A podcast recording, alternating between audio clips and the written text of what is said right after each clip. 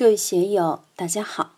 今天我们继续学习《禅说庄子·逍遥游》，秉大道之德而逍遥，第五讲，给中华民族一个更大的精神空间。第一部分，大家可以通过查看本段声音简介了解学习内容。让我们一起来听听冯学成老师的解读。当然，婕妤说的这些话，监武不明白，他认为是狂言而不信。连叔就明白这个道理，就对婕武说：“然，古者无以与乎文章之观，龙者无以与乎钟鼓之声，岂为形骸有龙芒哉？夫志亦有之，是其言也。”有失如也，知人也，知德也，将磅礴万物以为一，视其乎乱，孰必必焉以天下为事？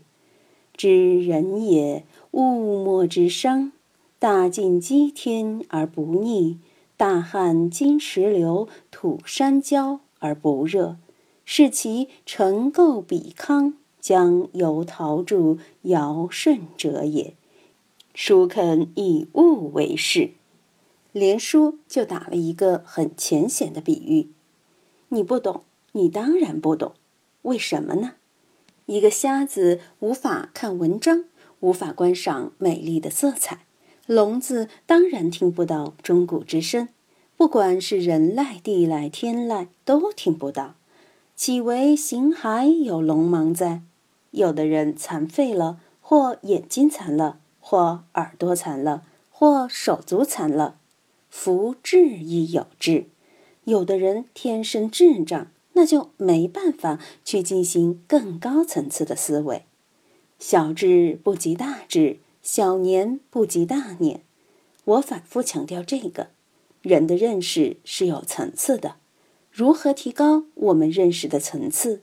把我们从平常的人提高到君子，提高到圣人，一层一层的拔高我们的境界。这是一个有追求的人，一个有崇高价值观的人应该解决的问题。为什么禅宗里提出明心见性、顿悟成佛的理念呢？他把这个作为一种非常迫切的、今生今世非得解决的重大问题。明心见性，用易经的话说，叫“穷理尽性，以至于命”。我们要把宇宙人生的根本真理抓到手里边，要洞明乾坤，通达宇宙。所以要提升我们的认识，打破我们知识的壁障。小智不及大智，大家要知道，小智有小智的局限性，大智有大智的局限性。为什么呢？智必有所待，小智也好，大智也好，都是厚德智，都是因缘而起的。只有到了最后，你能够把这一关破了，达到神人无功，圣人无名这样的境界，我们才能够安下心来，躺在家里安安心心的过日子。岂为形骸有龙芒哉？福智亦有之。我们自己要好好的反省一下，自己的智慧是不是瞎的，是不是聋的？有些人的智慧受到了性情的局限，受到了义气的局限，受到了贪嗔痴慢的干扰，他的智慧就不能真正的显现。要使我们的智慧不聋不盲。就要把干扰我们智慧的那些因素清除掉。一台电脑染上病毒以后，就无法正常的运行，所以就必须通过杀毒软件把病毒清除掉。我们的智慧同样有很多的病毒，也就是性格上、心性上的弱点、麻烦。佛教认为就是贪嗔痴三毒。我执、法执这样的东西，把我们的智慧给蒙蔽了。这段文字体现的思想与佛教完全是相通的。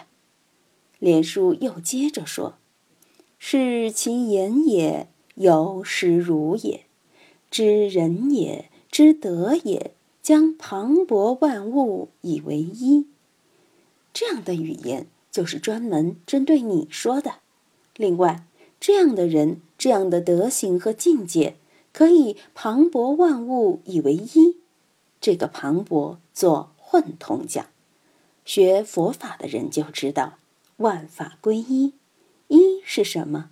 万是什么？一就是我们的主观精神，万就是客观世界。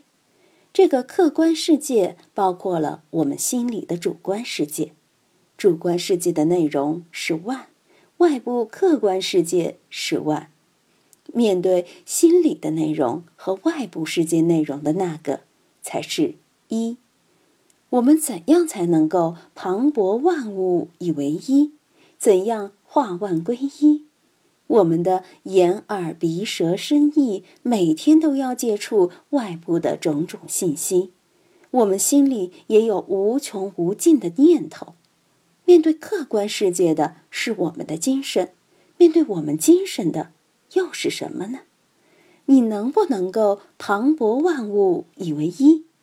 这就是一个非常高的境界，我们做功夫也要做到这种程度，不然凭什么说禅宗是心地法门、念头功夫？佛教里说三界唯心，万法唯识，心和识都是很大很大的，怎样让庞大的心识归一？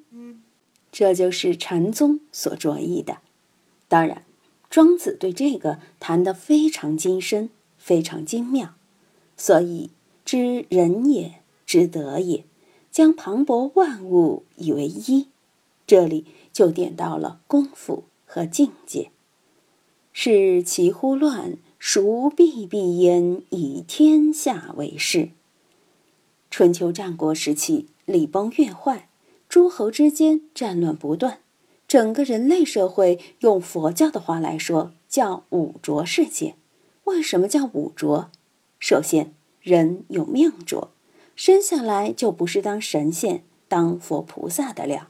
有命浊，就是我们身体有问题，我们的 DNA 遗传基因总有这样那样的麻烦，没有一个人是百分之百健康的。有的人有性格上的麻烦，性格上的麻烦。就叫烦恼浊，比如小气、贪心、嫉妒、霸道等种种不良的习气；还有见浊，就是社会上的种种邪知邪见。一般人的认识怎能达到圣贤的境界？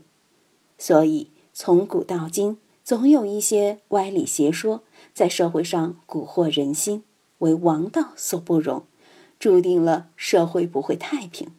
有命浊。有烦恼浊，有见浊，那么大家聚到一起，就叫众生结集浊。这样在一起能够太平吗？我老师有一句话：一个人的时候是和佛菩萨打交道，两人一起是和朋友打交道，三人以上是与魔鬼打交道。尽管一个人是孤独的，但不会有是非；两个人在一起时是朋友。两颗心在一起是感情、友情、爱情；三个人在一起，众多的心在一起可以是力量，但众多的心在一起，往往又会产生碰撞，往往会有是非麻烦。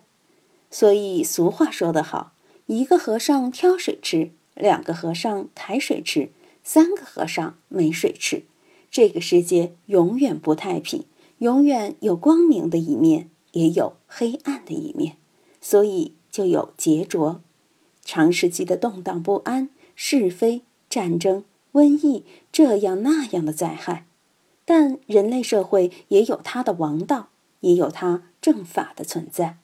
这就是良知和道德，总是或隐或显的存在着。所以，西方说人一半是良知，一半是人欲。就是人有道德的一面，也有贪嗔痴的一面。怎样提高我们的道德，净化贪嗔痴？这就需要通过修养来达到。是其乎乱，孰必必焉，以天下为事。从古到今，中国就有那么一批人有隐士思想，他们不与社会合作，隐居山林，独善其身。孔夫子的《论语》里面有记载，庄子里也有很多隐士。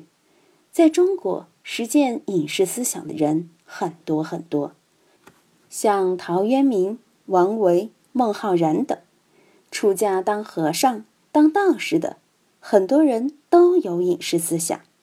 既然这些人有出世的情怀，在面对乱世时，他们的确就没有雅兴为天下事操了。所以，孰必必焉，以天下为事。今天就读到这里，欢迎大家在评论中分享所思所得。我是万万，我在成都龙江书院为您读书。